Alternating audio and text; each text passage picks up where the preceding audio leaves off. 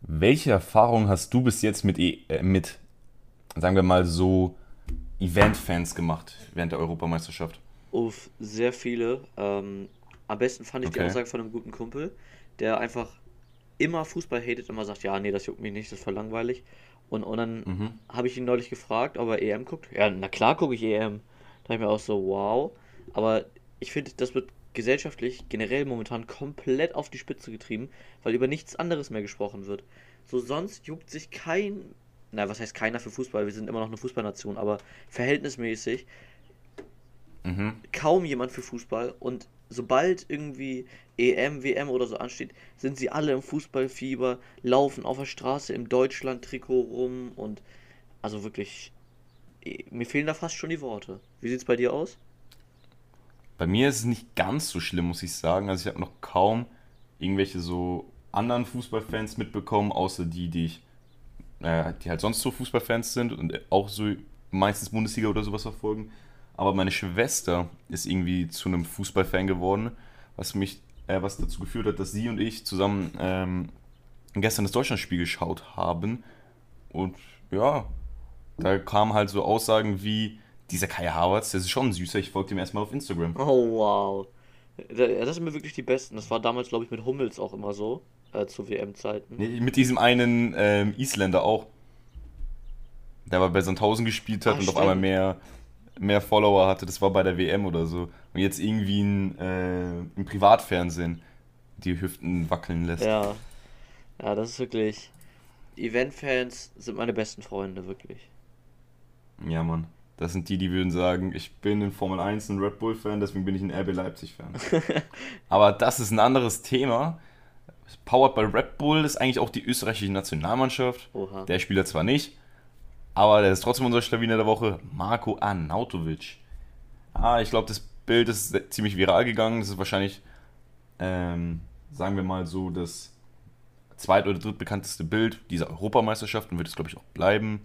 Vielleicht nach dem ähm, Flaschenskandal von Ronaldo. Ich glaube, das wird, ich glaube, dieser Moment, in dem wird man sich noch die nächsten Jahre erinnern. Und ich glaube auch diese, ähm, dieses Bild, wie Alaba Marko Arnautovics Mund zusammenhält, damit er nicht weiterredet. Ich glaube, das wird noch jahrelang ein Meme sein. Oh ja. Und das wird bestimmt auch wieder zweckentfremdet für alles mögliche andere. Ja, ja, ich glaube auch. Ich, das wird nicht nur im Fußball so sein. Nee, auf gar keinen so sein. Fall. Ich bin mir sicher, dass man auf Reddit das immer mal wieder sehen wird. Ich glaube nicht, dass es so ein Meme ist, das irgendwie dauerhaft da ist, sondern immer mal wieder so ein bisschen kommt. Hm? Ja, am besten so in irgendwelchen Twitter-Bubbles oder so. Ähm, aber ganz kurz wollte ich nochmal erwähnen, was ist denn eigentlich Mhm. mit dieser EM los? Also man denkt so, yo, Corona geht jetzt langsam so ein bisschen zurück. Ähm, die Leute können wieder zumindest teilweise in die Stadien und die freuen sich einfach alle, dass die Fußball sehen können. Und es wird einfach jetzt ein, eine geile EM im Sommer. Aber was ist denn bitte alles schon passiert? Einmal der Eriksen-Vorfall, natürlich das Schlimmste überhaupt. Dann Mhm. äh, vor dem Deutschlandspiel ist der äh, von Greenpeace im Stadion gelandet aus Versehen. Dann das Ding, Ja, das ist ja ganz komisch gewesen. dann das Ding mit Ronaldo und der Cola. Da, darauf ist der Russland-Trainer ja Mhm. auch nochmal aufgesprungen, der dann einfach eine Cola getrunken hat im Interview. Nicht nur er, Ähm, Locatelli auch und noch irgendjemand anderes, Echt? den ich gerade vergesse. Ja, ja, die haben sowas mitbekommen? ähnliches gemacht. Ah, Pogba. achso, ja, und dann äh, jetzt das mit Pogba hat das Bier und so. weggelegt. Ach, ach stimmt, Mhm. genau, das war's. Und also keine Ahnung, irgendwie sind schon voll viele komische Sachen passiert, auch außerhalb dieser 90 Minuten, die dann halt Fußball gespielt werden. Ja, aber ich glaube, das liegt auch viel an Social Media oder so. Ich glaube, solche Sachen nicht pass äh, wären nicht so vor 20 Jahren passiert, zum Großteil. Weil sich die dann nicht so verbreitet hätten. Oder die wären nicht so bekannt gewesen. Ja, stimmt, das kann, das kann auf jeden Fall schon sein. Ähm, was auch passiert ist, da hätten wir dann direkt Mhm. die Überleitung. Äh, ich bin, stand jetzt Mhm. relativ enttäuscht. Ich habe die Türkei als Ja. Geheimfavoriten ausgerufen und ich war nicht der Einzige. Und Ich glaube, die Fußball-Community war irgendwie sich so einig, die Türkei ist underrated. Weil wenn jeder sagt, dass jemand underrated ist, dann ist auch jemand underrated. Und die haben es auch gerade ziemlich gut gezeigt, ähm, dass sie nach zwei Spielen null Punkte haben. Und heute Abend, also für die Leute, die es nicht mitbekommen haben, wir werden diese ATB-Folgen jetzt auch sonntags hochladen. Also wir werden die sonntags hochladen, nicht montags, damit wir ein bisschen aktueller sein können. Und ja, die müssen jetzt gegen die Schweiz gewinnen, um überhaupt noch Chancen aufs Weiterkommen zu haben. Ich schätze mal eher, dass die Schweiz bessere Chancen hat als die Türkei, aber es würde mich nicht wundern, wenn die Türkei trotzdem gewinnt irgendwie. Ja, ich hoffe halt einfach nur, dass die Türken jetzt auch mal weiter nach vorne spielen. Also vor allem im ersten Spiel fand ich es echt schade, dass man sich da einfach größtenteils auf die Defensive verlassen hat und nach vorne aber relativ wenig passiert ist, obwohl man ja eigentlich echt solide Stürmer auch vorne drin hat. Also da muss man sich ja jetzt echt nicht schämen. Ähm, Mhm. Emas, Ünder, alle stabil. ja. Einfach mit null Punkten nach Hause fährt. Also das wäre ja wirklich ganz, ganz traurig. Das wäre dann, hast du neulich, glaube ich, schon mal geschrieben, äh, dann wäre die Türkei der nächste Mainz 05. Ja.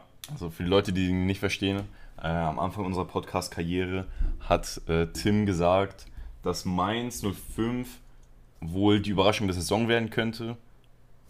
Also die positive Überraschung. Also hätte man die letzten zehn Spieltage nur betrachtet, dann hättest du recht gehabt. Aber wie man so schön sagt, äh, die Bundesliga-Saison geht 34 Spiele. Leider. Aber ja, ich glaube nicht mal, dass wenn die Türkei gewinnen wird, dass sie noch, äh, wenn die Türkei gewinnen sollte, ich glaube ich nicht, dass sie ins Achtelfinale gehen, weil drei Punkte, ich kann mir nicht vorstellen, dass das reicht, um ähm, zu den viertbesten Gruppen Dritten zu gehören. Na, ist die Frage, ne? Also ich könnte mir durchaus vorstellen, dass man mit so, ja, drei ist wirklich knapp, aber mit so vier Punkten, Mit vier bin ich mir ziemlich sicher, dass es geht, aber drei, ah, das ist schon sehr, sehr, sehr knapp. ja, ist halt die Frage, wie in den anderen Gruppen so gespielt wird, wie die Punkte sich da verteilen. Und man sieht ja jetzt, äh, allein schon gestern im Spiel Frankreich-Ungarn, es ist alles möglich. Ja, schon. Das ist sehr viel möglich. Und ich habe mich so gefreut, dass Ungarn äh, in Führung gegangen ist. Ich habe nur gehofft, dass sie nicht gewinnen. Ich habe gehofft, dass Ungarn nicht gewinnt. Ich habe auf einen Unentschieden gehofft, aber auf, nicht auf einen Ungarn-Sieg. Ihr denkt euch vielleicht so, hä, warum? Aber ganz einfach, weil dann wäre am letzten Spieltag, dass jeder von den Vieren aus unserer Gruppe weiterkommen könnte. Ja, Also komplett realistische Chancen hätte. Damit, dann wäre es so, dann hätte Frankreich drei Punkte, Deutschland drei Punkte, Portugal drei Punkte und Ungarn drei Punkte. das wäre auf jeden Fall spannend geworden. Ich, ich sag dir, dann wäre irgendwie Portugal weitergekommen zusammen mit Ungarn. Und Deutschland und Frankreich fahren nach Hause. Ja, das wäre das wär halt ganz gut möglich gewesen. Ich hoffe, zum Glück ist dies nicht passiert, aber wisst ihr, was glücklicherweise passiert ist? Ein Sieg der Deutschen. Das war unglaublich. Das war so schön. Wer hätte damit gerechnet? Also ich hatte meine rosarote Sonnenbrille auf und habe auf ein 2-1 von Deutschland gehofft und es war ziemlich bold von mir. Ich habe, äh, wir haben ja unsere Kicktipp-Gruppe, die ich ja momentan noch anführe, obwohl die Führung nur noch sehr knapp ist. Ähm, Mhm. und wir haben beide 2-1 getippt. Das hat mich ein bisschen überrascht. Wir, wir beide waren, hatten ein bisschen die Fanbrille auf. Wir haben so gehofft, boah, so ein Unentschieden müsste schon drin sein, weil sonst sind wir am Arsch. Und dann kommt auf einmal ein 4-2. Wie schon gesagt, ich habe mit meiner Schwester geschaut, noch mit meinem Dad. Und es war halt so, wir waren so eigentlich relativ zufrieden, die erste Viertelstunde. Ein, Deutschland war ganz klar die dominantere Mannschaft. Und was passiert dann? Ein langer Ball, ähm, ein langer Ball auf Silver, der spielt lang auf Rotter, der macht in guter alter FIFA-Manier, legt er den erstmal rüber auf Ronaldo, der ihn reinmacht. Da hatte ich schon keine Lust mehr. Ja, ich dachte so, jetzt kippt das Spiel komplett um und jetzt kassieren wir irgendwie noch ein Tor und dann stellen die Portugiesen sich wieder komplett hinten rein und dann war es das. Also da habe ich wirklich schon gedacht, okay, das war's jetzt. Jetzt spielt Deutschland nicht mehr so wie, nicht mehr so mutig wie am Anfang. Ähm, aber zum Glück ist es anders äh, abgelaufen und wir konnten uns dann doch mehr oder wen weniger deutlich durchsetzen gegen die Portugiesen, die ja echt keine schlechte Mannschaft sind. Ja, aber die Portugiesen haben mich die ganze Europameisterschaft schon enttäuscht. Also das Spiel gegen Ungarn, das haben sie zwar 3-0 gewonnen, aber die haben sehr schlecht gespielt für Portugal-Verhältnisse. Und die hatten halt eher Glück, sagen wir es so, mit dem 3-0. Aber ich würde sagen, echt gut gespielt. Ähm, aber sonst muss man sagen, diese ganzen Top-Mannschaften sind alle noch nicht so auf ihrem Leistungshöchststand angekommen, habe ich das Gefühl. Also da geht überall noch was, da ist überall noch Luft nach oben. Ja, Italien hat bis jetzt überzeugt, Belgien ist gerade am Überzeugen, Dänemark ist nicht am Überzeugen. Ähm, Niederlande ist ganz gut dabei, sechs Punkte, zwei Spiele. Ukraine überraschend ganz gut. Ähm, England, ja, keine Ahnung, England hört man so das. England ist so das Gegenteil von Deutschland. Dass irgendein Junge, der hat einen englischen Pass, der kann einen Ball spielen und heißt irgendwie, ähm, keine Ahnung, sagen wir mal Matt, äh, Matt Miller oder sowas und der, und der ist auf einmal besser als Ronaldo. Ja. Und dann gibt es halt irgendwie so Twitter-Posts mit, jo, vergleicht bitte einen äh, Mbappé niemals mit so einem Matt Miller.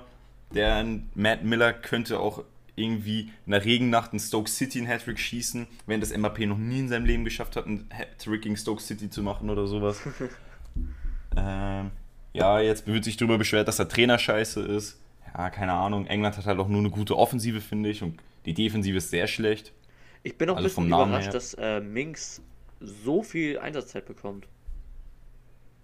So viele Innenverteidiger haben die halt auch nicht. Es müssen immer zwei, mindestens zwei spielen und einer davon ist Harry Maguire. Der Maguire hat ja eben nicht gespielt. Stones und Minx waren in der Ach so. Verteidigung. Gegen Schottland. Ah, okay. Ja. Schwer zu sagen. Einige sagen, England ist ein Top-Favorit. Ich sage, die zählen zu dem Favoritenkreis, aber man sollte nicht vergessen, dass es immer noch England ist und England Angst vor Pokalen hat. Ach, deswegen gewinnen sie die nicht. Ja, die haben chronische Angst davor. Okay. Also das ist ganz komisch. Ähm, lass uns mal zurück zum Deutschland gegen Portugal Spiel gehen. Also es gab so zwei, drei Leute bei den Deutschen, die sind extrem gut aufgefallen. Und einer davon ist Robin Gosens. Also der Typ hat so Bock gemacht zuzuschauen. Man hat gemerkt, der hatte Lust, der hatte Lust jetzt äh, gegen Portugal zu gewinnen für Deutschland auf deutschem Boden. Das hat man so gemerkt. Ja, das fand ich auch extrem geil. Und ich muss schon mal direkt sagen, ähm, wenn wir uns mal das System angucken, diese Dreierkette bzw. Fünferkette, da war ich immer extrem Mhm. skeptisch und bin es immer noch. Und eigentlich ich auch. ist die auch nur sinnvoll, damit Gosens spielen kann. Und ich bin der Meinung, wenn der jetzt jedes Spiel so spielt, dann spiel meinetwegen die Dreier- bzw. Fünferkette. Wenn, wenn der dafür immer so Mhm. spielt, okay. Aber das ist halt das Risiko, ob er weiterhin so spielen kann. Äh, gestern auf jeden Fall eine sehr, sehr starke Leistung. Ich glaube, er war an allen Toren mit, für Deutschland beteiligt, oder? Hat er zwei oder drei Mm. Vorlagen? Der hat zwei Vorlagen, ein Tor gemacht. Ja, also dann war an drei von vier Toren äh, beteiligt. Ja. Fand ich aber auch lustig. Äh, ich hatte ja noch getweetet, äh, das war nach der ersten Halbzeit, da hatte ich noch getweetet, dass äh, Hummels immer noch unser Top-Torschütze ist mit dem Eigentor im ersten Spiel. Mhm. Weil, ja, in guter alter Manier, unsere ersten beiden Tore waren einfach Eigentore von Ruben Diaz und wer war das andere? Weiß ich. Äh, Guerrero. Ah, Guerrero, stimmt. Also, die Portugiesen haben uns auf jeden Fall auch gut geholfen. Ja, also das hört sich so an, als würdest du dir irgendwie uns Glück unterstellen. Aber ich habe gerade vorhin, vor einer halben Stunde oder so, die Analyse von ähm, Manu Thiele dazu angeschaut. Und man hat ganz klar erkannt, dass Deutschland darauf gespielt hat, dass entweder Portugal ein Eigentor schießt, also dass sie das gemacht haben, was äh, Frankreich mit Deutschland gemacht hat. Okay. Also dass sie halt, äh, dass Deutschland halt so gespielt hat, entweder machen wir jetzt das Tor oder ihr macht halt das Eigentor. Was man so gesehen hätte, weil die beiden, wären die Spieler nicht da gewesen, das wäre trotzdem Tor gewesen. Da hätte halt Gnabry oder hätten halt Gnabry oder Havertz den reingemacht. Ja. Aber so waren es halt die Verteidiger. Ruben Dias sah für mich extrem schlecht gestern aus. Oh ja. War wirklich sehr schlecht. PP hat mir auch gar nicht gefallen, Ja. muss ich sagen. Ist zwar eine Fußballlegende. PP lag nur am Boden, ich habe mich so dafür gefreut, bin ich ehrlich. Vor allem das Ding war halt auch, ich habe mich richtig gewundert. Ich dachte, der ist Innenverteidiger. Auf einmal steht er irgendwie vorne als zweiter Stürmer. Also das war wirklich Libero auf ganz anderem Level. Er hat Libero neu definiert. Ja, wirklich. Mm, Einer, der auch ganz klar überzeugen konnte, war Kai Havertz. Er hat eigentlich bewiesen, dass er zu Recht so eigentlich zu den fünf, ja, zehn oder fünf größten Talenten der Welt gehört. Oder aufregendsten jungen Spielern. Willst du da eine sagen wir's Rangliste aufstellen? 22. Ähm, ich zähle jetzt einfach mal fünf Spieler auf. Okay. Und die sind in keiner Reihenfolge gelistet. Mbappé, Haaland, ähm, Foden. Okay. Doch ein Engländer. Ich, ich, muss, ich muss die nehmen, weil sonst kriege ich Hate-Nachrichten, obwohl ich von Foden nicht viel halte. äh, Pedri und Havertz, würde ich sagen. Das sind für mich die fünf aufregendsten Talente, auf die man sich auf jeden Fall konzentrieren sollte. Okay. Auf jeden Fall interessant. Äh, würde ich, glaube ich, aber auch Bist du da noch irgendwie. Okay. würde ich, glaube ich, so unterstreichen. Ähm, wenn man vielleicht noch mal ein bisschen jünger geht, könnte man da einen Kamavinga vielleicht reintun. Bellingham könnte auch Bellingham, sein, aber ja, auch ein guter Call. Also ich bin eigentlich optimistisch, was die Zukunft angeht. Äh, Sage ich immer wieder und ich glaube wirklich, selbst wenn wir da keinen Messi und Ronaldo irgendwann mehr haben, leider, äh, da wird es neue Spieler von diesem Kaliber geben. glaube ich auch. Also ähm, ich glaube auch, dass solange ich lebe, es noch bessere Spieler geben wird als Ronaldo und Messi. Weil, also das sieht man im Sport. Ich bin auch der Meinung, dass der Spieler, der am besten in der aktuellen Generation ist, oder in der aus den letzten zwei Generationen, sagen wir mal so, das ist nicht nur im Fußball, sondern in allen Sport, in den meisten Sportarten, dass er auch der Beste aller Zeiten ist. Weil sich das halt generell im Sport dieses Leistungsniveau so stark entwickelt hat und die Talentförderung auch so gut geworden ist mittlerweile. Verstehst du, was ich meine?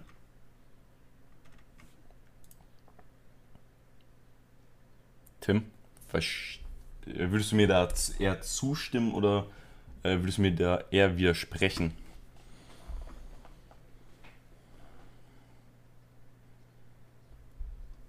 Okay, das scheint so, als hätten wir gerade technische Schwierigkeiten. Deswegen mache ich jetzt einfach mal äh, noch ein bisschen weiter.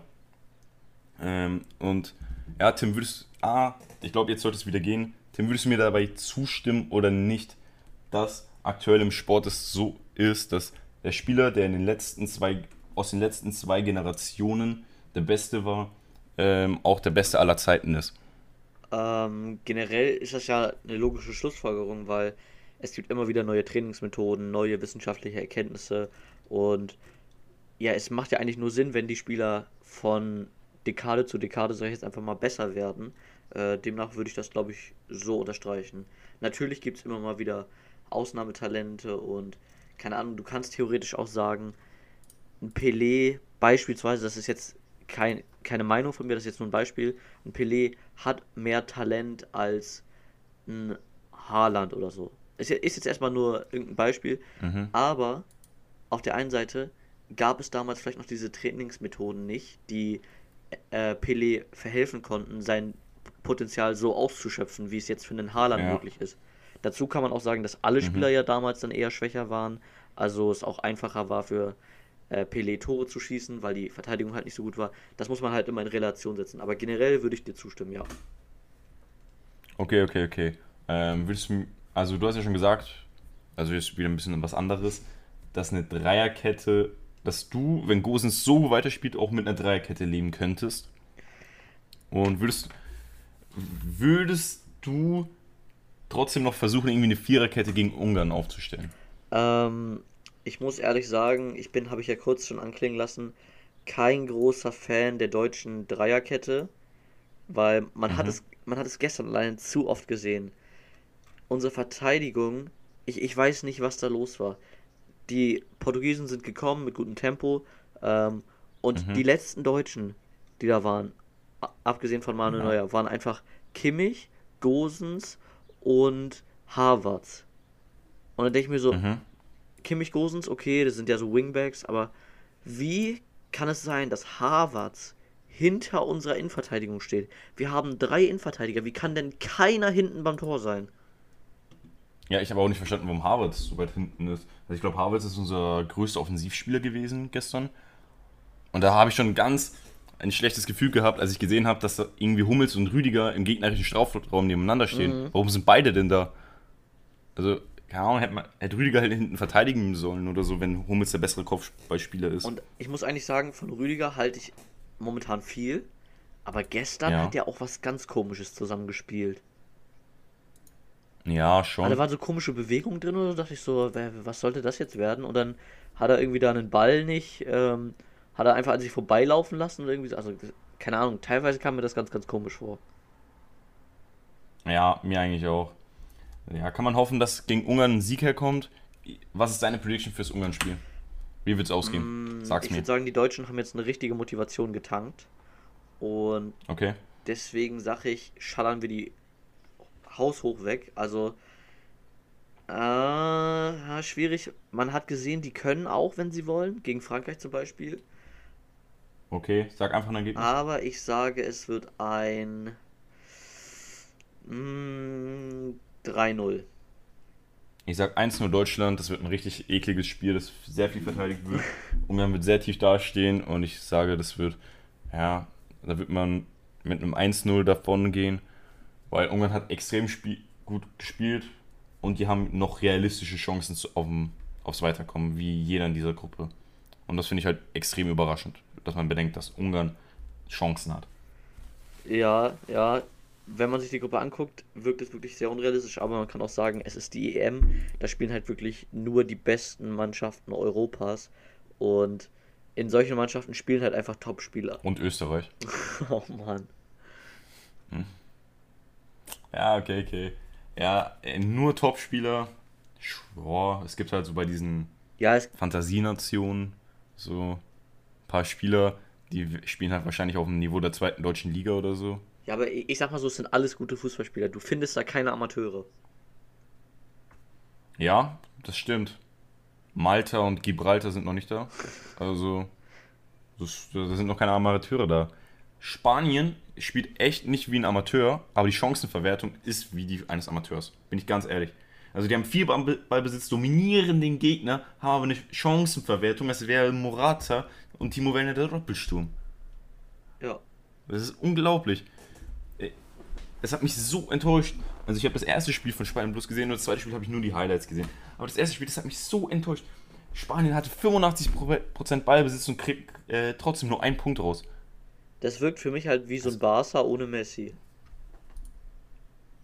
Ja, schon, kann man sagen. Es ist halt auch ein ehemaliger Barcelona-Trainer, der da trainiert. Und das merkt man auch beim Zuschauen.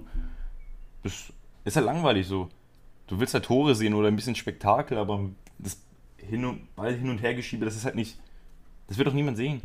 Ja, Das wird halt, solange es effektiv ist, es ist halt nicht ansehnlich, aber wenn sie damit zum Erfolg kommen. ja, es ist aber nicht effektiv. Das liegt dann an den Stürmern mit unter anderem, wie du sagst, Morata. Ja, Gerard Moreno hat ganz gut gespielt. Morata, ja, ist halt Morata, ne? Also, das ist halt das, was man schon vor fünf Jahren über den gesagt Aber was hat. ist eigentlich mit Rodrigo? Rodrigo, ich weiß nicht, ob er nominiert ist oder nicht. Nicht? Bin ich ehrlich. Ich, ich weiß es nicht. Ich kann mir vorstellen, dass er verletzt ist. Ich könnte mir auch vorstellen, dass er nicht verletzt ist, aber Hm.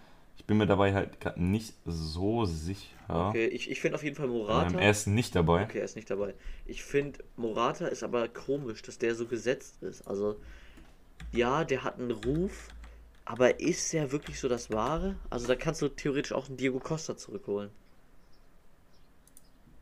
Nee, der hat ja keinen Verein. Ja, Mann, das war jetzt einfach nur so dahergesagt, aber keine Ahnung, irgendwie ist Okay, okay. Morata für mich nicht das, was eine Top-Nation im Sturm braucht. Ja, ja, da gebe ich dir recht. Also der hatte viel Potenzial, aber er ist halt mittlerweile auch schon etwas älter geworden. Deswegen, ja, also ich finde, über Morata kann man eigentlich sagen, dass er etwas enttäuschend, seine Karriere bis jetzt etwas enttäuschend lief, verlief. Okay. Also man hat sich viel mehr von ihm erhofft. Er ist irgendwie der wahrscheinlich zweitteuerste oder drittteuerste Spieler der Fußballgeschichte insgesamt. Und niemand weiß wieso. Mhm. Das, ja, das, keine Ahnung, liegt das an Spanien oder das, Nee, ich glaube, das liegt nicht an Spanien. Nee, so. aber ich verbinde ja eine das direkt U21 EM. ganz kurz, ich Ach so. verbinde das direkt mit äh, Kepa. Beide bei Chelsea gespielt, beide Okay. Spanier, beide übel teuer und beide gefloppt. Ja, Fernando Torres ist auch gefloppt. Oh, true. Und er war auch übelst teuer. Ich glaube, die. Ich glaube, das sind irgendwie drei der fünf teuersten Transfers von Chelsea oder so. Aua. Ja, das, ist- ja, das ist sehr schlecht gehandhabt, aber das ist eigentlich ein Thema für eine andere Folge. Ähm, Spanien braucht jetzt einen Sieg gegen die Slowakei, um weiterzukommen. Also mit einem Sieg, dann hätte man fünf Punkte, dann wäre man sicher weiter. Ich, ich hoffe, dass sie es machen. Es würde mich aber auch nicht wundern, wenn es auf einmal ein 2-2 wird. Obwohl ich glaube nicht, dass Spanien zwei Tore schießen kann. Dann wäre 1-1. Okay. Ähm, ich sag auch, Spanien sollte sich eigentlich durchsetzen. Was glaubst du generell, ähm, wie weit kann ein Spanien kommen, wenn sie jetzt, wenn, gehen wir mal davon aus, sie kommen jetzt ins Achtelfinale, geht es dann noch weiter oder ist dann im Achtelfinale Schluss? Es kommt ganz auf den Gegner drauf an. Und ja, also ich bin ehrlich, Spanien ist für mich eine riesige Wundertüte. Ich wäre nicht überrascht, wenn die im Finale stehen. Ich, ich wäre auch nicht überrascht, wenn sie im Viertelfinale ausscheiden. Oha, okay. Ja, dann sind wir mal gespannt, ähm, wie sich das entwickeln wird. du hast schon gesagt, Spanien ist jetzt wirklich nicht so der interessanteste Fußball, ähm, den man irgendwie gerade sehen will. Wir haben jetzt aber hier ja Mm, quasi ja. nochmal eine kleine neue Kategorie, extra zur EM. Und wir haben Spieler mitgebracht, die durchaus sehenswert sind, auf die man äh, wirklich mal ein Auge werfen sollte. Und wen hast du uns denn da heute mitgebracht? Mhm. Ich, da muss ich wirklich gerade nachschauen, wie der heißt, wie man den ausspricht. Der heißt Kasper Koslowski. Ja. Ich hoffe, das habe ich jetzt richtig ausgesprochen. Bitte Polen, verprügelt mich nicht, wenn ich das falsch ausgesprochen habe. Ihr habt irgendwie jeden, bei jedem Namen ist jeder Buchstabe im Alphabet drin. Ähm, er ist der jüngste EM-Spieler aller Zeiten. Da ist, glaube ich, Bellingham ein bisschen angepisst, der diesen Rekord für, sagen wir und schreibe, vier Tage hatte. ja, er ist 17 Jahre alt, ist ein offensiver Mittelfeldspieler. Und ähm, welches Gerücht ist heute aufgekommen, Tim? Wohin wechselt er? Was sagst du? Welches Gerücht? Boah, bitte nicht Menu. Wenn du dein Ko Gehirn benutzt, dann weißt du's. Bayern? Nein, Dortmund. Ah, ah ja, oh, Ja, der ist 17 okay. Jahre alt, ein Ja, Supertalent. nee. Also, es ist, keine Ahnung, wenn Sancho geht, irgendwie Dortmund wird schon einen 17-Jährigen finden, der mindestens genauso gut ist. Ich habe nur Also, erst mir überlegt, so, welcher Verein wird eigentlich immer bei Transfergerüchten genannt. Deswegen war das erste, was ich gesagt habe, auch im Menu. Hm, Okay, okay, okay. Ja, also ich finde, auf den sollte man achten. Polen könnte noch ein bisschen weiterkommen. Vielleicht ist es auch das nächste Spiel, ist das letzte, wer weiß. Aber die sind ziemlich interessant. Okay, dann, Ähm, wer ist denn dein Spieler der Woche? ja, dann gehen wir direkt über zu meinem Spieler der Woche. Ja, dein Player to Watch, meine ich. Äh, ja, Dein oh mein Player Gott, ich auch. meine ich. Ich hab's einfach so eins zu eins übernommen von dir. Mein Player to Watch für diese Woche ist nämlich der gute alte Billy Gilmore. Da wären wir wieder beim Thema Chelsea. Ähm, ich habe das Spiel England Mhm. gegen Schottland verfolgt. Es war so langweilig, Ja. muss ich einfach mal sagen. Ähm, die Da Engländer, war ich, glaube ich, am Arbeiten. sei froh, haben nicht viel hinbekommen. Da war ich auch ein bisschen enttäuscht. Mhm. Und ich muss sagen, Schottland hat das eigentlich echt gut verteidigt. Ähm, man kann Okay. darüber streiten, ob man mit der Aufstellung so weiterspielen sollte. Ich glaube, die haben irgendwie so ein 4-1, 4-1 oder sowas gespielt, ganz, ganz komisch. Ähm, Mhm. vor allem dann auch, ja, für mich einen der stärksten Spieler, McTominay, ähm, in der Innenverteidigung gespielt. Wobei ich sagen muss, auf der 6 ist der echt gut, aber Innenverteidiger weiß ich jetzt nicht, ob das sein muss. Ähm, aber zurück zu Billy Gilmore. Der hat mich auf jeden Fall überzeugt. Und ähm, Mhm. die Kommentatoren haben es auch schon angedeutet. Der wird bei Chelsea wahrscheinlich nicht mehr so zum Zuge kommen, weil man einfach zu gut besetzt ist. Glaube ich auch nicht. Aber so eine Ja. ein- oder zwei Jahres Leihe oder wenn man den verkauft oder so, da könnte echt noch viel aus dem werden, weil der hat wirklich immer wieder neue Impulse gesetzt, hat wirklich gefightet und ja, den auf jeden Fall im Auge behalten. Äh, das nächste Spiel geht jetzt ja gegen Kroatien und wenn die Schotten so Mhm. spielen wie gegen England, könnte da sogar eventuell, wenn ich mich weit aus dem Fenster lehne, ein Sieg drin sein. Ein Sieg. Okay. Wenn, wenn alles gut läuft. Also unentschieden ist auf jeden Fall machbar, aber ein Sieg, der muss schon, ja, gebe ich zu, muss eine Menge richtig laufen, aber es ist nicht unmöglich. Und das liegt dann an Gilmore oder was? Könnte durchaus passieren, zusammen. Also es, es ist ja nicht der einzig gute Spieler, den äh, Schottland hat. Man hat ja noch einen äh, Andy Robertson, man hat einen Tierney, man hat, ja, wie schon angesprochen, McTominay. Also da sind ja durchaus schon Hochkaräter dabei. Ich glaube, Mhm. fast alle spielen in der Premier League. Ähm, das war vor ein paar Jahren auch noch anders. Da war Schottland halt eher in der Championship oder so angesiedelt, aber momentan darf man den Kader auch nicht unterschätzen. Okay, okay. Also für mich ist Kroatien die deutlich bessere Mannschaft und ich glaube auch, dass Kroatien gewinnen würde. Man, du darfst nicht immer Also nur auf, nicht. auf die größere Mannschaft setzen. Ich, ja, keine Ahnung. Ich würde halt sagen, ich sage jetzt einfach mal ein 3-1 für Kroatien. Einfach weil das irgendwie das Standardergebnis ist. So. Und ich bin ehrlich, ich bin nicht so schottisch verliebt oder sowas, wie du es bist. Bin ich auch nicht. Ich, ich bin nur Fußballromantiker. Ja, ich bin Rationalist, deswegen würde ich sagen, dass ähm, Schottland keine Chancen hat. Aber ihr habt Chancen, diesen Podcast öfters anzuhören, wenn ihr uns jetzt abonniert, wenn ihr unseren Social Medias folgt und mal gespannt seid, was in den nächsten Wochen auf euch zukommen wird. Man munkelt, dass da vielleicht was passiert, womit keiner gerechnet hat. Oder? Kann passieren, ja. Kann schon passieren. Wir machen jetzt hier große Ankündigungen und im Endeffekt kommt eh nichts. Nein, Spaß. Bleibt auf jeden Fall gespannt. Also Ähm, ich kann euch eigentlich versprechen, dass da mehr los sein wird, als ihr euch denken könnt. Und ja, deswegen mhm. freue ich mich dann auch, wenn ihr zur nächsten Folge wieder einschaltet. Ähm, lasst uns gerne eine positive Bewertung auf dem Podcast da. Schreibt uns eine Insta-DM, schreibt uns auf Twitter, schreibt uns Kommentare, was ihr von dieser EM momentan haltet, wie weit Deutschland kommen wird. Das würde mich sehr interessieren. Äh, ihr könnt auch gerne mal Tipps reinschreiben zu Ergebnissen oder sowas. Ich will einfach mal wissen, wie optimistisch deutsche Fans momentan sind.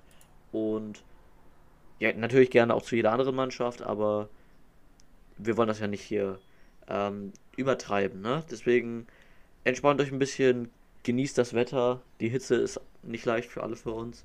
Ähm, und deswegen war es das dann auch schon wieder von heute, äh, für heute. Erstmal nochmal Versprechen hier in der Verabschiedung.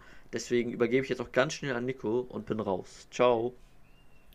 Checkt unsere Social Medias ab. Ciao. Ciao.